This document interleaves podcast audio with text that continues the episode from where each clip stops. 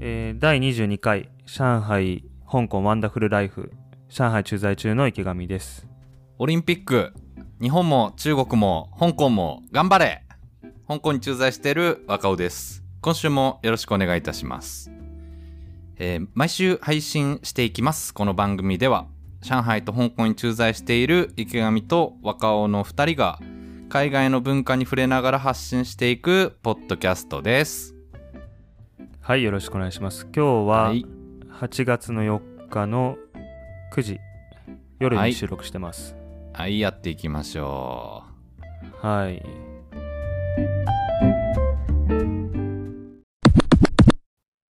ちょっとじゃあいいですかビール飲ませてくださいはいどうぞどうぞ開けられない開けられる。 いい音、今ちょっと期待した。おいい音しますね。いただきますはい。お疲れ様です。僕はお水をいただきます。えーっと前回収録からだいぶ時間経っちゃったんですけどうん。3週間ぶりぐらいかな。えーそうだね7月の11日とかだったと思うから、まあ、ほとんどはいもはういは34い週間ぶり、はい。どうでしたか、は ?3 週間ぶりですけれども。ちょっとねなんでこんなに空いちゃったかっていうと前回収録の中でも話してた通り、家族が、えー隔離されてて、まあ、中国にやってきて隔離されてたんだけどそれがようやく、えー解放されて家族と無事に合流してで1週間ぐらいちょっと会社の休みが入ったんでまあいろいろとちょっと生活を整えたりとかいろいろしててあ忙あ、しくてそうなんだ。うんあ、休めたんだ、会社も。いやえっとね会社はもともと7月末はね,、えっと、ねうちの会社は、えー国暑休暇っていうのかなあの夏季休暇に入ってて暑いからあー休もうっていう感じで、うんじゃあその中国の祝日というわけではなく会社のお休みって感じなのそうそうそうそうなるほど。中国の祝日じゃないから本当だったらその何国内旅行でも海外旅行でも行けたら空いてるからいいんだけどあのー家族来たばっかりであの居留許可申請とかしないといけなかったからあのパスポートはいはもい取り上げられちゃってて、はい。で加えて7月末はね中国あのこの辺あの上海の方では台風が来てましてあ、そうだったんだ。うんでもう出かける感じでもなかったんでずっと部屋にいたり、えーうんまあ、ちょっと頑張って出かけて博物館に行ったりとか、まあ、そんな感じで過ごしてましたなるほど。まあともあれまずは、えー無事合流ということでおめでとうございます。ありがとうございますよかったね。ありがとうございますうんよかったですうん。まあでも、あれか。その手続きをしたり、まああとその台風で天候が悪かったりで、まあちょっとまだバタバタしていたっていう感じなのかな。合流して。うん、そうだねしばらくはまあ博物館行ったりとか近所のその何子供のボールプールみたいな滑り台大きい滑り台があったりとかするようなレクリエーション施設に行ったりとかはいまはあいしたんだけど、やっぱりちょっとね大人一人で過ごしてると中国語を使わなくてもなんとかなる場所に、えー逃げていくことができるというか無理してその、 あの出かけなくてもいいんだけど行きたいところだけ行って過ごしてればいいんだけど子供がいるとそういうわけにもいかないから、うんちょっと、うん、強制的にそのコミュニティに入っていかないといけないような感じでそのなるほど。何滑り台の滑り方とかもその中国語でスタッフの人がいろいろ教えてくれるんだけど親もわからないし子供もまだわからないから、まあ、ちょっとかわいそうだなっていう感じでちょっと改めてちゃんと中国語勉強しないとなっていうああ、必要最低限の中国語が必要になるんだね、そのそうそうそうそう生活の中で。はいはいはい。日本に住んでてさその外国人家族の人が日本語を使い全く使えないのになんかこう飛び込んでくるような場面ってたまにあるじゃない。ああ、はいはいはい。で日本語使えないのにすごいハート強いなみたいな思うと思うんだけど、全く同じことが今 使えないからそういうノリで行くしかないっていう、なるほどね。うんうん。まあ、簡単な言葉はもちろんわかるんだけど、うん、むしなんとろかその、うん、ハートの強さがあれだね試されてるねもう分かんなくても分かりませんが何かぐらいでちょっと行くみたいなまあ、うん、そうね。なもう行くしかないみたいな感じ。うーんどうなのその、あのてサービスは丁寧なのそういうところの例えば公園のスタッフとかうん、そうだね。まあ、これ中国、この地域だけなのかわかんないけど、全般的に言えることだけど、その飲食店にしても、そういう施設にしても、すごい、何皆さん真面目に働かれてて、気配りもす日本と変わらないぐらいだし、まあなんか細かいところで、そのなんだろう、うん、片付けのなんクオリなんだろう、その清潔か清潔感とかそういうところはちょっと日本人からすると、ここはやっぱ中国だなみたいな思う場面もあるかもしれないけどそのスタッフの人のその気配りの行き届き方という面ではこっちの方がむしろなんか丁寧な時もあるような感じ香港は違うって前聞いたけどうんああ、そうなんだ。あ、じゃあいいね。だから、まあ、ね、多少言葉わかんなくても、こう、ね、頑張ってコミュニケーションこっちが取ろうとすれば、まあ向こうも、なんとか、た、あの、対応してくれるって感じなのかな。冷たくあしらうんじゃなくて。そうだねまあ困ってるなと思ったらなんか近寄ってきてくれていろいろ教えてくれたりする人もいるしまあなんとかなりますねはいうー、ん。うんじゃあいいね、言葉の、中国語の練習特訓の場だと思えばね、ポジティブに。いい、いい機会ですね。まあ、子供なんかねこれから学校行きだしたらあっという間に覚えるんだろうけど、うん、そっかまだちょっと夏休みで幼稚園にも入れないんでえっと、子供は、二人とも幼稚園に入るのこれから。えっとね下の子はまだちょっと小さくてしばらく先かなああ、そうなんだ。来年来年かなうんなるほど。幼稚園は、日本人幼稚園みたいな感じなのそうだねいろいろ選択肢あるんだけど日本人幼稚園同じ日本人幼稚園の中でもそのインターナショナルコースうんみたいなのも選べるんだけど、まあとりあえずうちはそうじゃなくて普通の日本人教日本語教育のところに入れるつもりだけどね、ううんんまずはね。う。うんんなるほどね。うん。うんうんどうですかそのいろいろ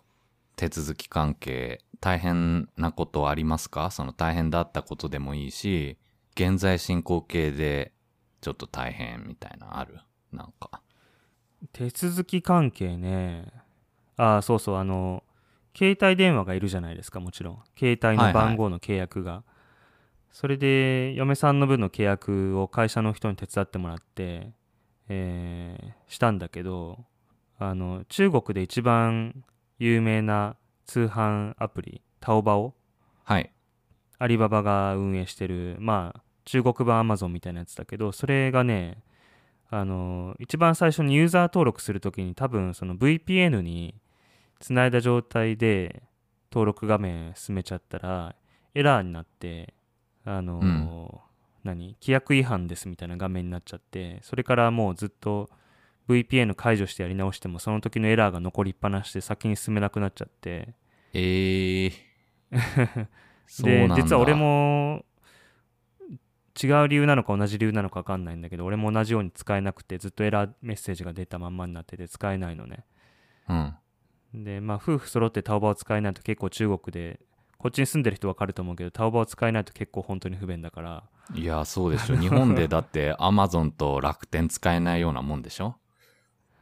うんまあタオバオ以外にねあのジントンってやつとかああるあからジンドンはいはいうんあそっちでもあるのあいやえっ、と知ってるっていうだけああそうだから楽天は使えるけどアマゾンは使えないみたいな状態に近いのかなああそうなんだまあまあまあ、うんでもねじゃうんあはいでも楽天とアマゾンの差よりも大きいんだよねタオバオとジントンの差って多ああ分品揃えが品揃えが、うーんうん、でタオバオじゃないと買えないものが結構たくさんあるし値段とかも違うことあるからうんまあそれをちょっと携帯会社にまた相談しないといけないっていうタスクがまだ1個残ってるそういうこ とね問い合わせてその、うんなんか解除してもらってってことねうんうんまあそのぐらいかなああ、そうなんだ。うんうんううん。ん、で今日ねあのあの手続きで預けてたパスポートを回収しにまた南東まであ昨日南東行って今日帰ってきたのよ、はいはいはい。うん、パスポートないと困るじゃん中国で暮らすのに海外で暮まらあ、すそうだよね。何かと身分証明書として必要だもんね。のに、うんそうそうそうこっちだとその新幹線乗るのにもいるしあ、そ基うなんだ本っけ。的にはね、ううんん。その中国人こっちのネイティブの人はその国民 ID カード持ってるからそれでいろいろ身分証明できるし電車乗る時もそれかざすだけでいけるんだけど外国人はパスポートいるから、まあ、できるだけ早く回収したいなっていうのと、で今コロナ流行ってるでしょはい。中国でもあ、また流行り出したんだっけ、ま中国も、うんまた入り出したんよはいはい。それであの早めに行かないと上海か南東かでその感染者がまた出始めると行き来ができなくなったりとかは行いった。先で出出た時にそっちで隔離されるとかなんかそんな可能性が恐れがあるんで、まあ、早めにあの回収しに行こうと思って昨日慌てて新幹線乗って、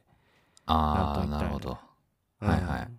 そうそう何の話だっけパスポートパスポートをじゃあ、取りに、まあ行って、まあ無事にゲットできたと。そう無事にゲットして今日の夕方帰ってきたああ、そうなんだ。うんうーん。もうでもあれだわあのちょっと前まではねこっちの人も結構気が緩んでてまあ言うてもコロナの感染なんかねもうずっと出てなかったし、うーん。まあルールはルールであるから気をつけてる体でやってたんだけど、まあ、マスクしてない人も多かったし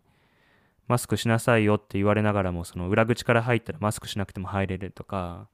健康コードのチェックもそんなにシビアにやってなかったんだけど、昨日移動してみて昨日今日移動してみてもなんか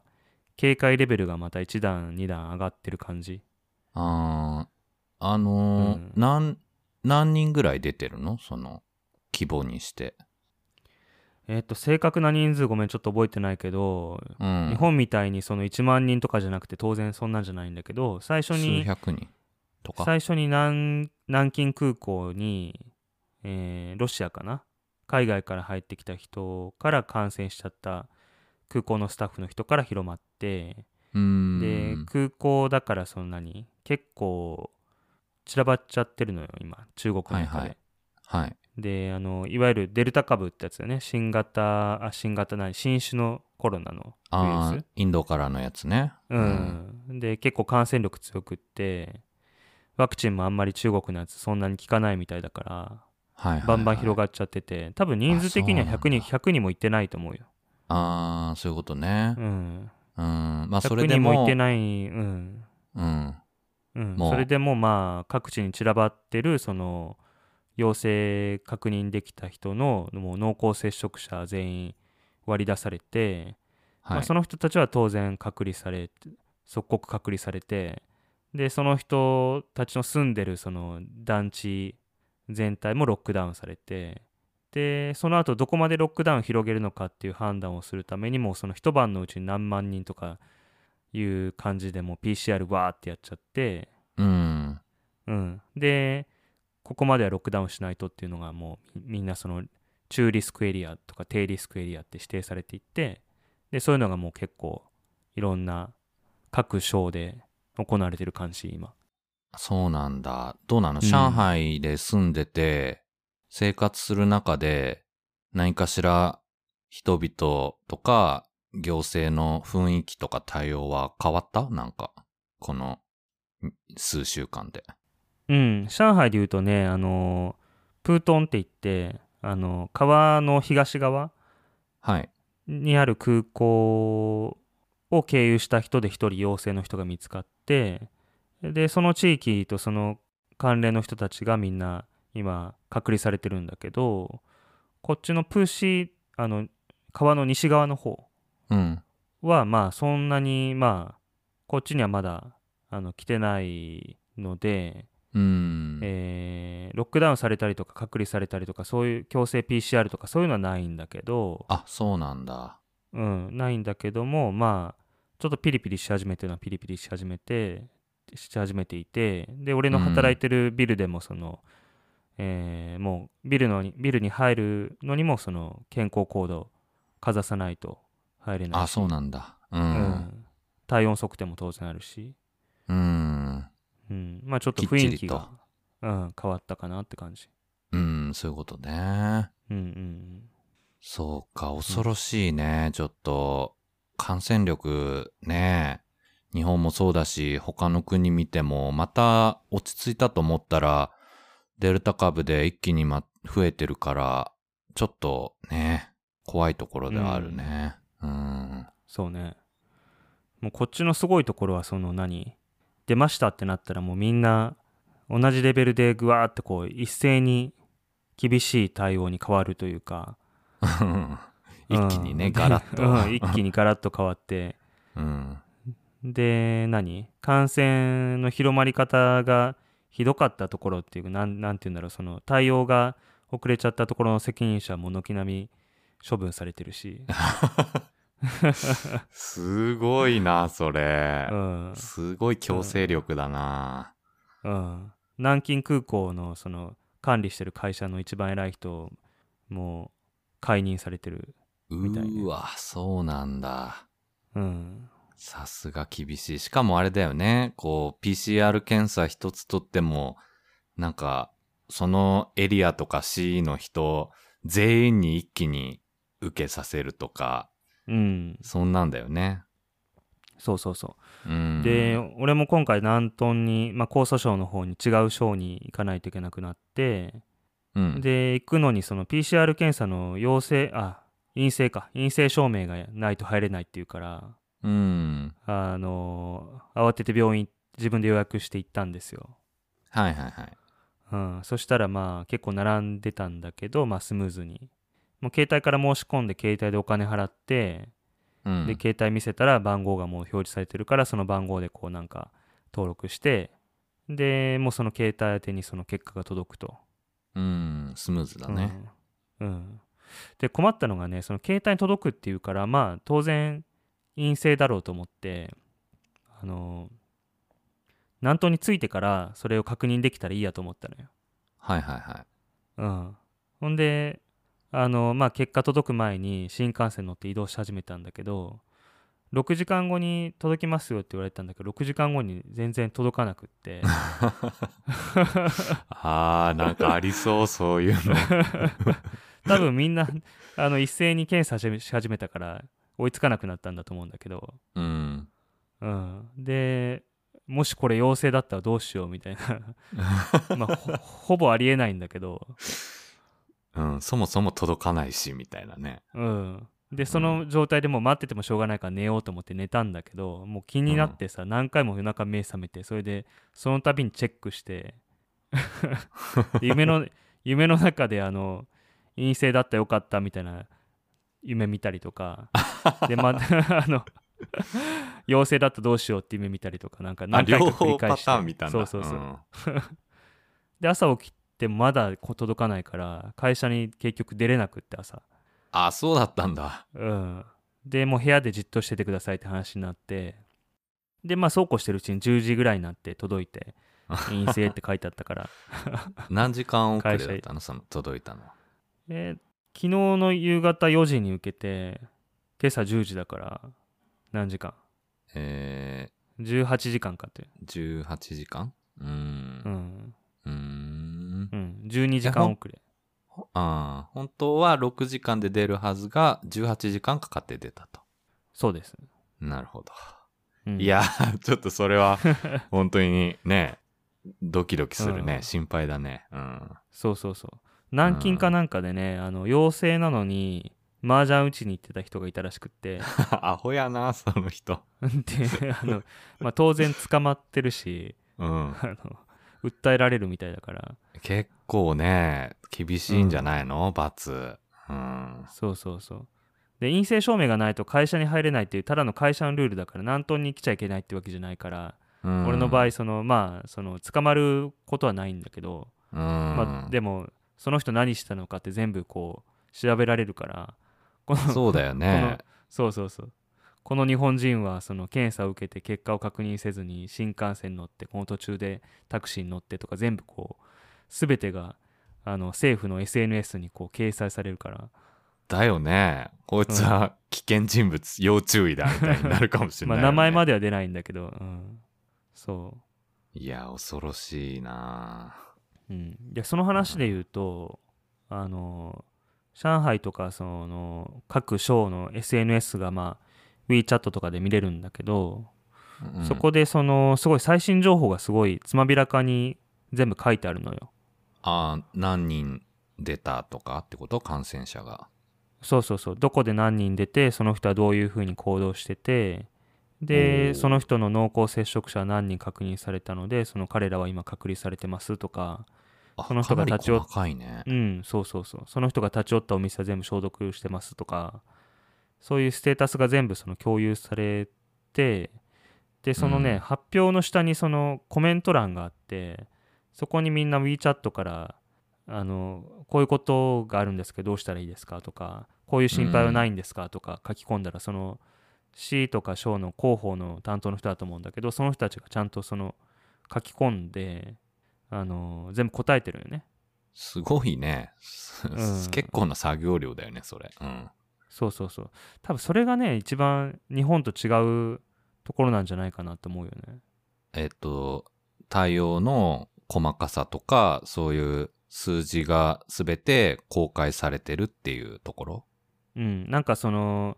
中国のコロナ対策って聞くと日本の人はそのなんか人権無視してるからできるんだみたいなそういう話の方にすぐ行っちゃうと思うんだけどまあ実際そういう側面は大きいと思うんだけどその説明が全部クリアというかうーん。全部明らかになってるし疑問にも答えてくれるから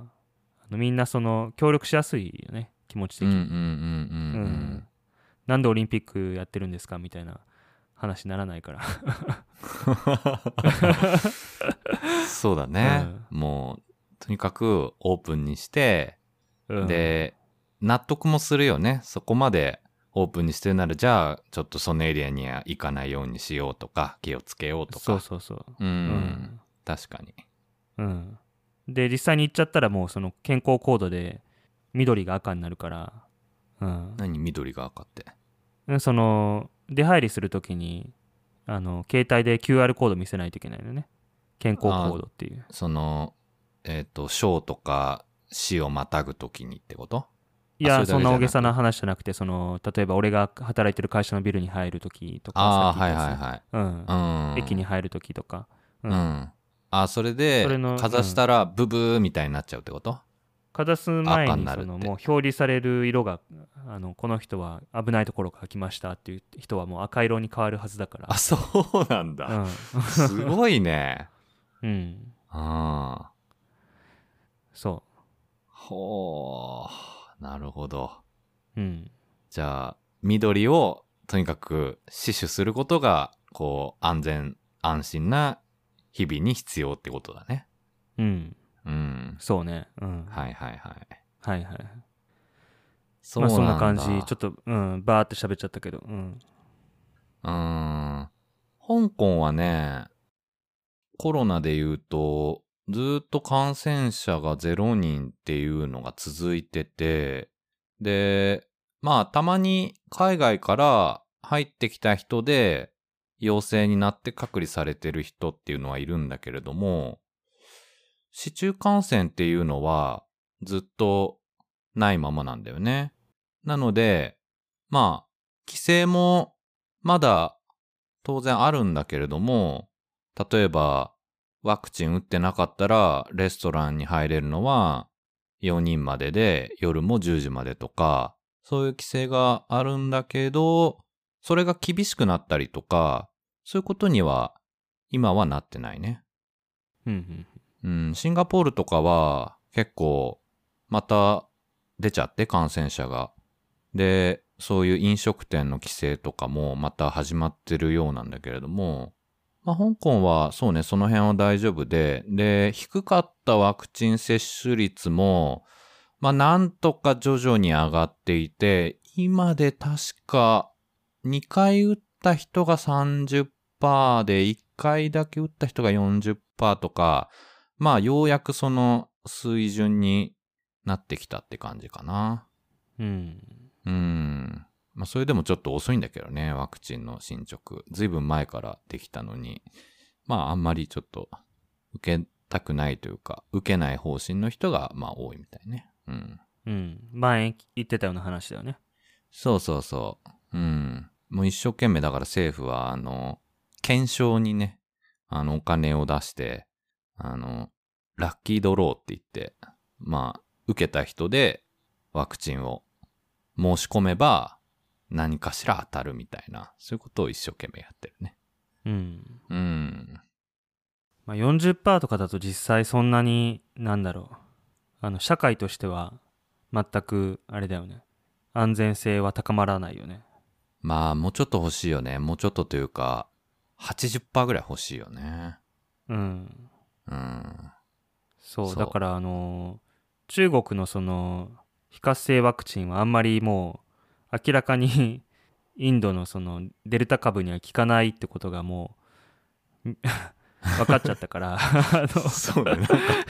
あの、途上国とかでね、中国がワクチンを上げた先の国で、うん2回とも打ったのに感染者がなんか増える一方みたいな、そんなニュースとかもあるもんね、残念ながら。うん、まあそれでも打たないよりは当然マシだとは思うんだけど、うん。うんまあ、中国でも今あの mRNA ワクチンのそのうん。なんだろう承認試験みたいなのやってるみたいだし多分ああ、そうなんだ。 3, うん、3回目受けなさいって話に近いうちなると思うね、うんうんうんうん、まあ来年入っちゃうかもしれないけど、うん。うん。うん、そうだね。mRNA ワクチン打っときたいよね、こうなったら。うん、うん。そうね、うん。うんうんうん、なるほど。そうなんですよなんか他にはある近況は。まあコロナの話のつながりでもあるんだけどうんこの間の収録の数日後ぐらいにねこっちで初めて映画館に行ったんですよ、おー。うんはいはい。えっ、と、家族でん。いやあのこっちの友達とああ、そうなんだ。おー、うん何見たの家族と合流する前にうん。あのね中国ってなんか放映する映画の7割は国産映画じゃないといけない決まりがあるらしくってへえ。でねラインナップ見てもねそんなにこの何俺らが日本人が見たいような映画ハリウッド映画とか日本の映画とかってもうほぼないのよ、なるほど。国産映画なんだ、中国の。そうそうほとんそう、うん、で今ってその何そういうハリウッド映画ってあんまり新作そもそも作られてないじゃないああ、コロナとかあってね。そうそうそう、だからよ余計にそん選択肢少ないんだと思うんだけどで何見ようかなっていうまあ話になって、まあ、ちょっと興味あったの前からあのコロナと戦った一番最初にその武漢でコロナと戦った中国のお医者さんたちのが主人公の映画、うんへえ、そういう映画があんだ。うん、でまあこれもう明らかにそのプロパガンダの映画なんだけど、まあ、そうなるよね、なんか。うん。うん、ただまあまあ中国万歳な感じではあるんだけど中国の人たちのその世界認識というか認識としてはこうなんだっていうのが分かってっていうのはその、まあ、最初に武漢でそのウイルスが確認されてその蔓延しちゃったとはい。で武漢が最初ロックダウンされたじゃないですかはい。であの時って日本でみんなニュース見てて武漢今大変なことになってんなとねえいうニュースはみんな、うな。ん、そうそう、うん香港でも見てたと思うんだけどうん。あの中心にいたお医者さんたちってこの病気は何なのかっていうのもよくわからないしでうんかかったらまあ平気に若い人も死んじゃうし、で前線で戦ってる間にまあ肉親親戚とかもみんな感染して死んじゃうしとかなんか結構ねあのまあ映画だから誇張されドラマ多少ドラマチックになってるんだけど、まあ、実際はもっとしんどかったと思うんだよね映画よりもかなりその悲壮感が漂ってる感じというかもうあななだんんかろうもう道端にね、死体がゴロゴロ転がってるみたいな話だったもんね。実そう際そのうとこそろ。う、うん、でも何あの防護服の替えもなくってずっと防護服着たまんまで病院の廊下でもうお医者さんたちがゴロゴロ転がってるとかなんかそういう写真とかあったじうん、そゃ、うんね。うんまあ、あの時の何が起こってたかってどういうふうに戦ってみんなどう頑張ったのかみたいな映画なのよなるほど。ちなみにその映画の中では、その、原因はやっぱりコウモリとか野生動物ってことになってんの原因の話はね全然してない そうなんだ。そう、はいはいみんな頑張ったっていういう話そこにフォーカスしてんだ。うんうん。なんでか結構ねあのまあでも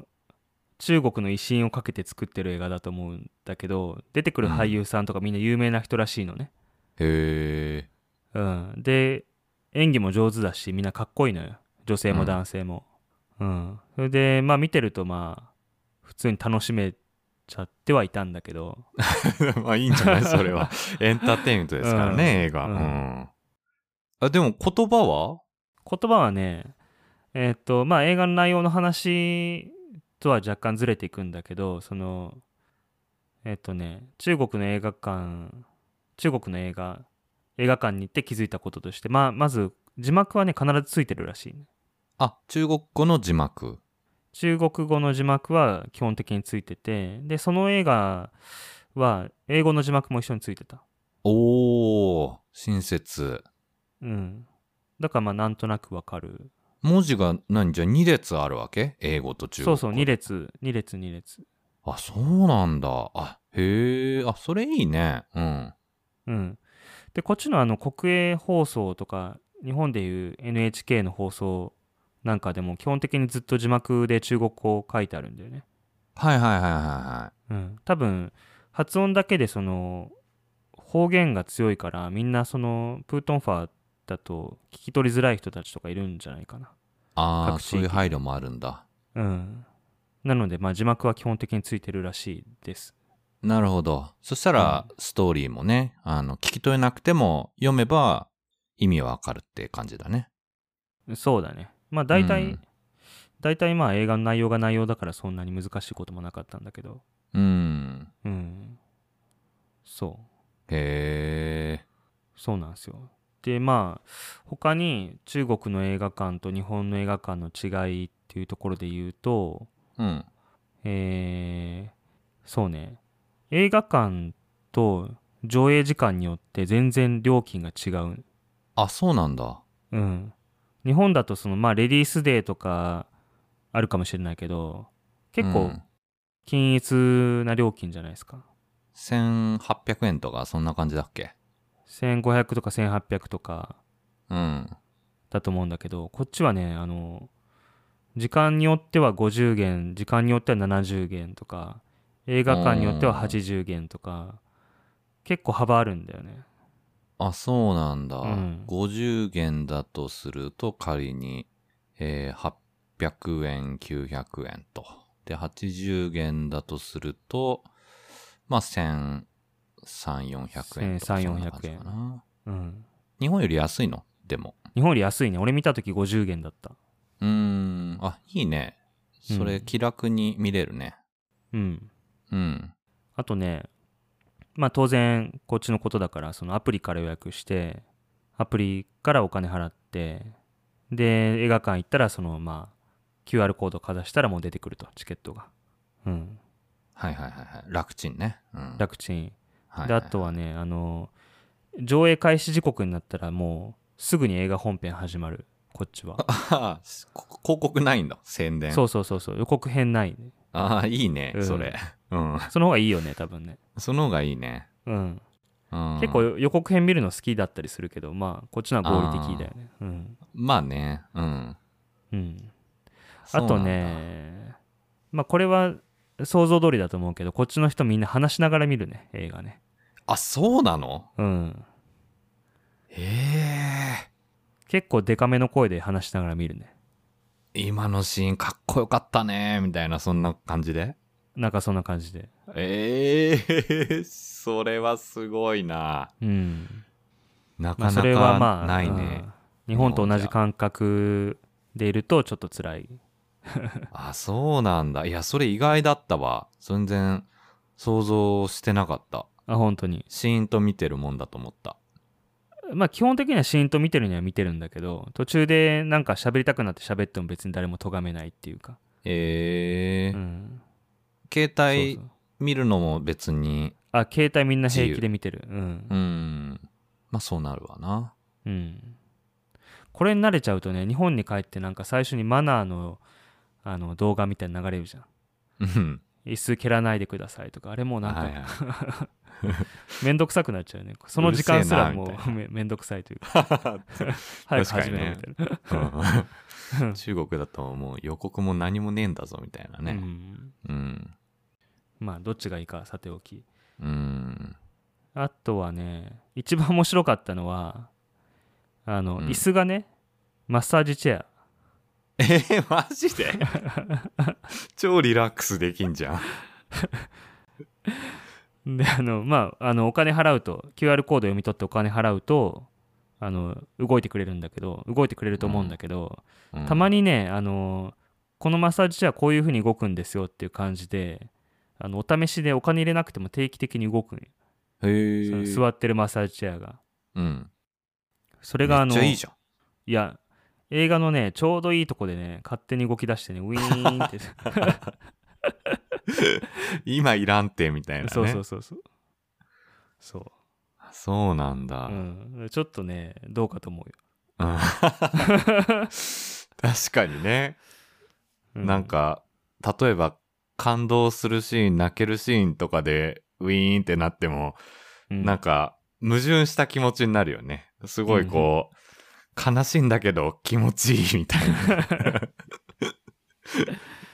作動し始める時の音がね、うんウィーンってこう静寂に響き渡るんであ、音まですんだ。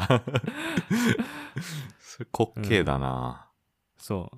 うんまあ合理的なんだよねみんなねそこでおお金。儲けられると思ってマッサージチェアしたんだろうねうんうん、確かにうん。いや、まあ、その映画によるけど、なんか俺なんかは好きだな、その、そういうの。なんか、うん時間もね、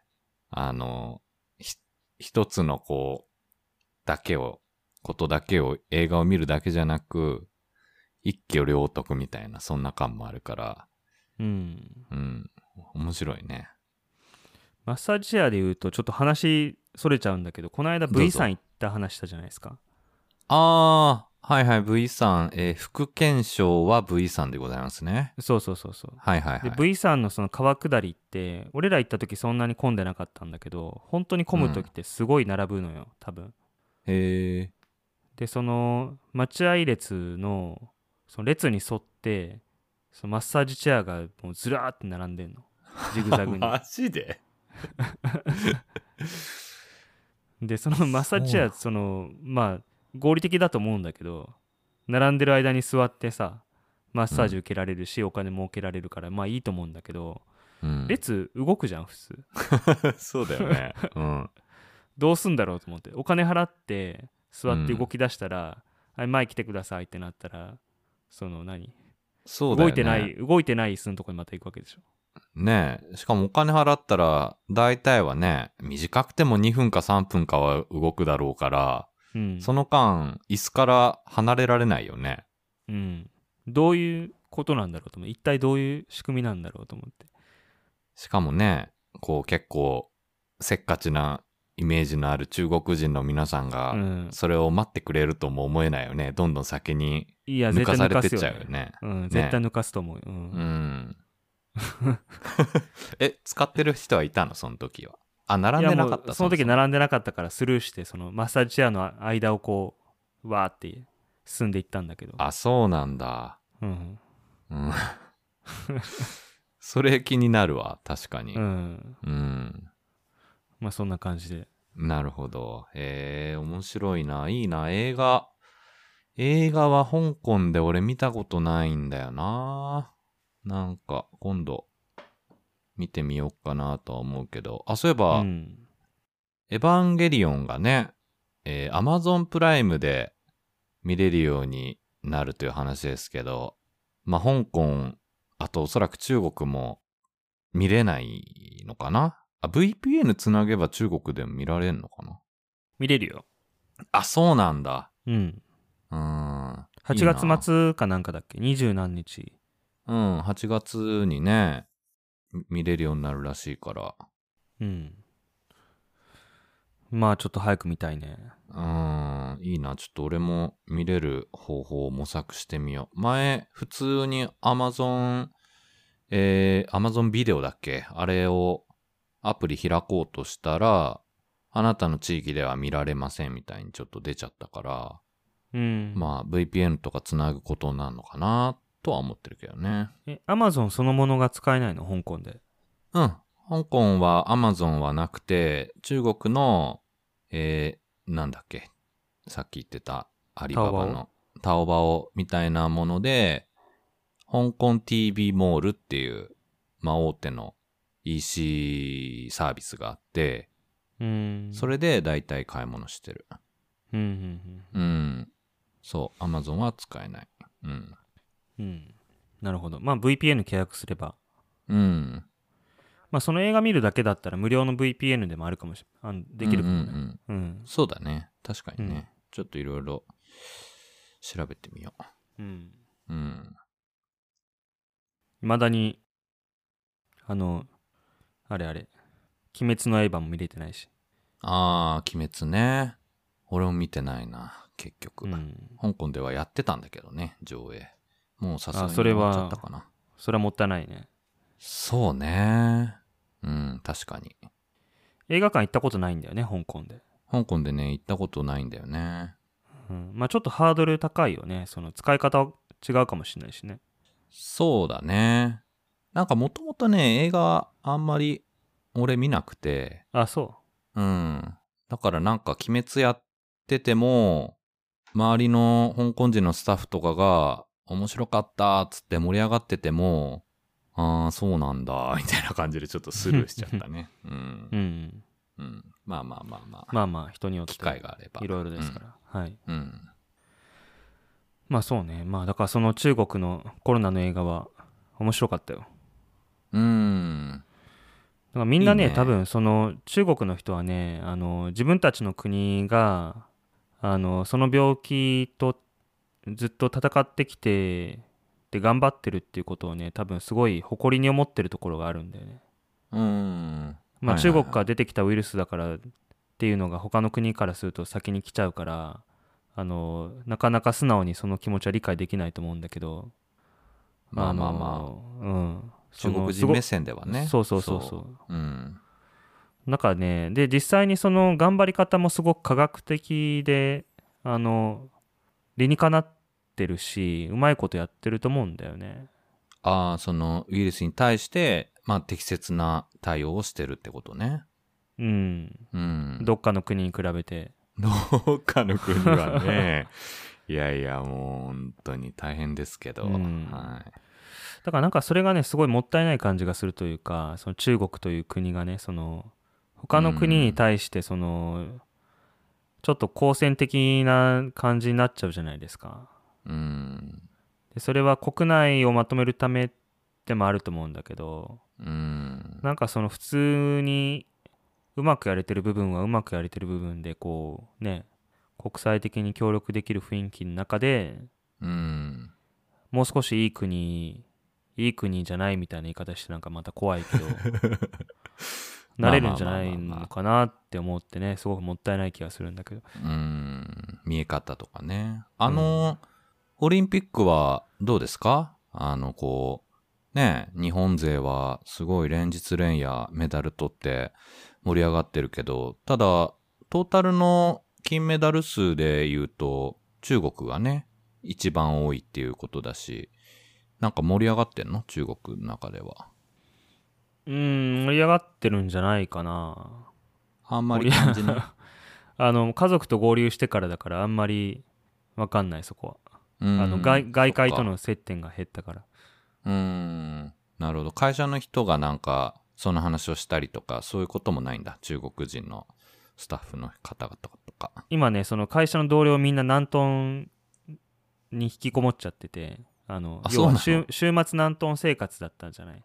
で上海にみんなウィークデーは来て働いてたんだけど俺以外はあ、あ、そういうことだったのえ、ど、え、あーそうそうそうそえ南東に、うんじゃあ住んでる人たちが、わざわざ平日上海で住んで勤務してたってことそうそうそあ、そうだったんだ。うんへえ。うで、まあ、そんなことしてると途中であのコロナかかりかねないから今、うん休み明けにみんな南東で働くことになって俺一人今上海の事務所で寂しく働いてんのあ、そうなんだ。あ、それは接触少なくなるね、中国人のうん、方と。そうだからちょっとオリンピック中国の中でどういうふうにみんな盛り上がってるのかはちょっとうんあんまりわかん ないそうわかなんんだ。ないけ。どでもあのやっぱり卓球のね選手のポスターとか CM とかねあの街を歩いててもいっぱい目にするよいや、だって卓球だったかなんだったか、もう、金メダルを争う決勝が中国対中国みたいな感じで、どっちが勝っても中国金みたいな。そあんのな女試子合とか女子のシングルでしょシングルスかな。ううんん。あったもんね。うんうんうんそうだからねあのなんだっけ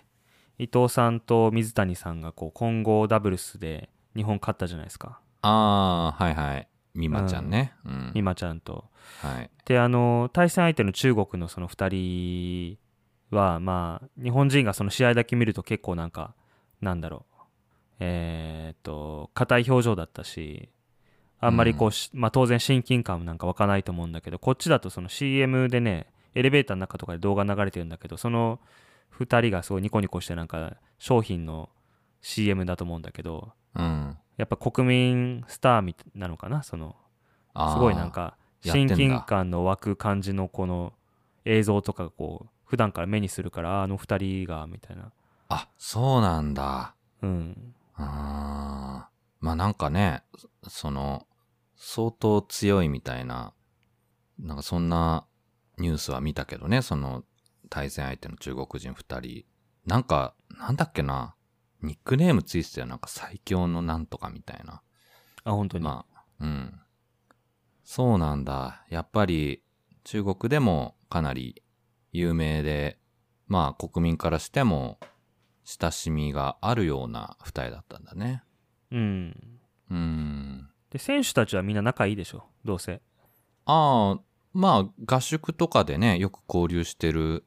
だろうし、うんなんかあれじゃないよく知ってる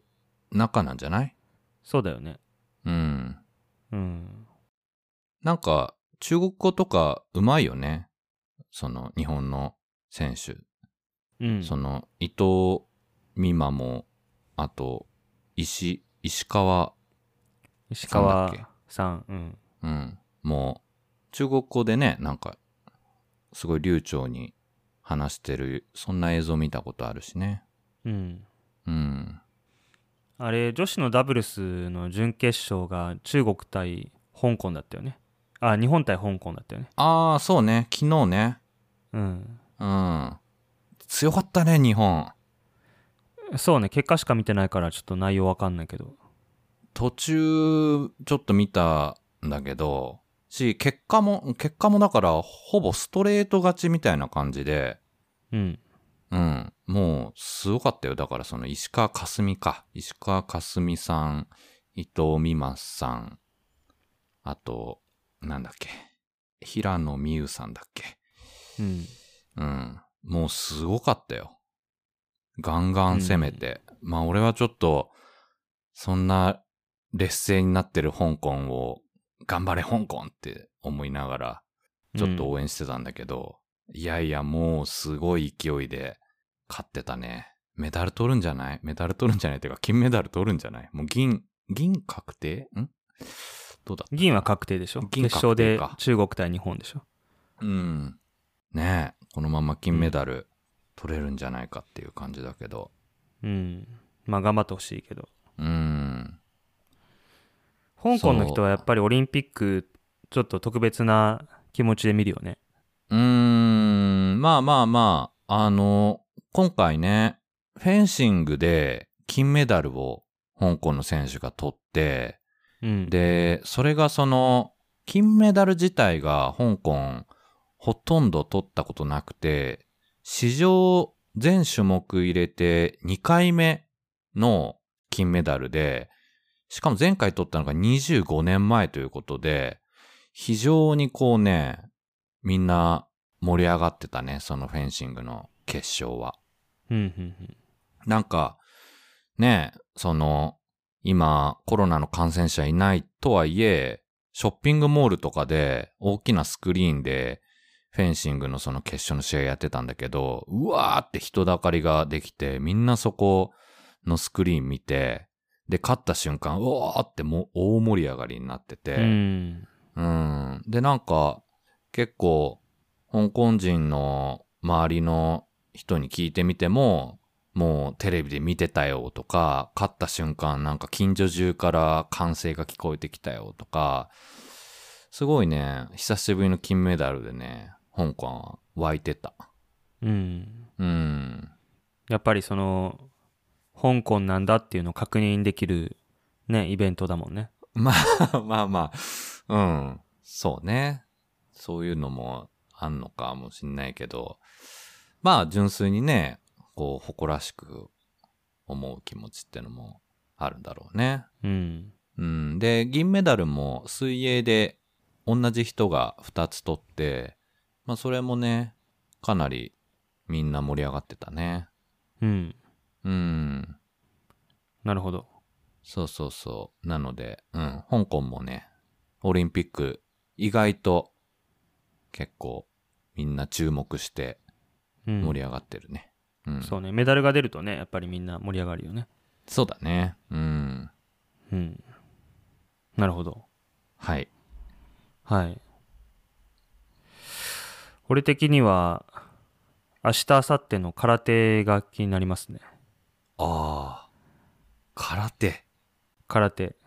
空手って何戦うの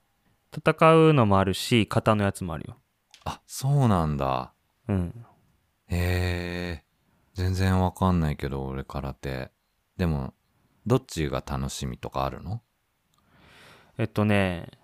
あのーももクロのコンサートに、はい。ももクロのコンサートね、一時期その夏のライブ定期的にやってるやつがね、その、まあ、オリンピック近づいてきたっていうんで、もう、でもに3年前か、なんかだけど、その、オリンピックをコンセプトにした夏のライブだったのよ。へえ。あの、アイドルグループですよね。桃色そクローバー Z。そうそうそう。はい。で、日産スタジアムかなんかでやって、メンバーたちが歌って踊ってる間に、あの、その会場でオリンピアンたちが、オリンピック選手候補の人たちとか、メダリストの人たちとかが、そのスポーツを見せてくれるっていうのがあったんだけど、え、その選手に扮した人たちってことでしょ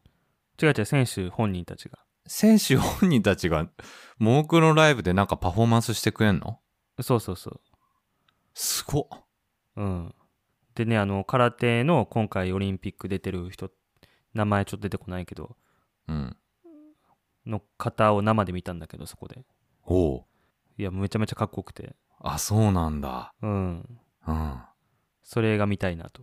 なるほど。その人はどっちで出るってわかる型なのか、戦う方なのか。型だよ、その人あ、。型なんだ。うん。へえ。沖縄のすごい顔の濃い人。うん。へえ。あ、ちょっと俺も見てみよう、じゃあ、それ。うん。うん。そうね。まあね。うん。うん。 8月8日までとかだからね。えー今日は今4日なので、まあ残りね、4日ということでね。えーっと、土曜日か日曜日か、まあ、ようえ、8日だったら日曜日が閉会式。になるのかなうん、ちょっとうろ覚えだけど。うん。はいはいはい。うん。うん。まあ、まあ、実際始まっちゃうとね、やっぱ見てると楽しいよね。いやー、楽しいね。俺もスポーツなんて、実は、実際ほとんど普段見てないし、全くわか、あの、わかんないんだけど、なんかこのオリンピックの時だけね、すごいミーハー魂に火がついて、なんかいろいろ見ようとしちゃうね。うん。うん。めっちゃチェックしてるわ。うん。うん。楽しいわ。かるわかる。う。うんん。んな感じかなそんな感じですね。他になんかまあまあ、ちょうど1近況時間ぐらいだとしけてどは。うん。そんな感じですね。はい。 OK はい。じゃあまあちょっと編集またのんびりやるんではい。あのできるだけ早くに 配信されることを賞味期限切れちゃうから ね話オ題リンのピックとうに終わってるのになみたいになっちゃうしね。まあまあまあ、マイペースにやっていきましょはい、う。はい。まあ、そんな感じでじゃあちょうど1時間なんでサクッとはいはい。えーっとまあいつものお約束のあれですけど番組概要欄に、あのツイッターのアカウント載せてますので、えー、本当皆さんお気軽にメッセージ反応いただけたらありがたいですはいはいまあボイスメッセージは多分どうなんかな もらえもらえることがあるんだろうか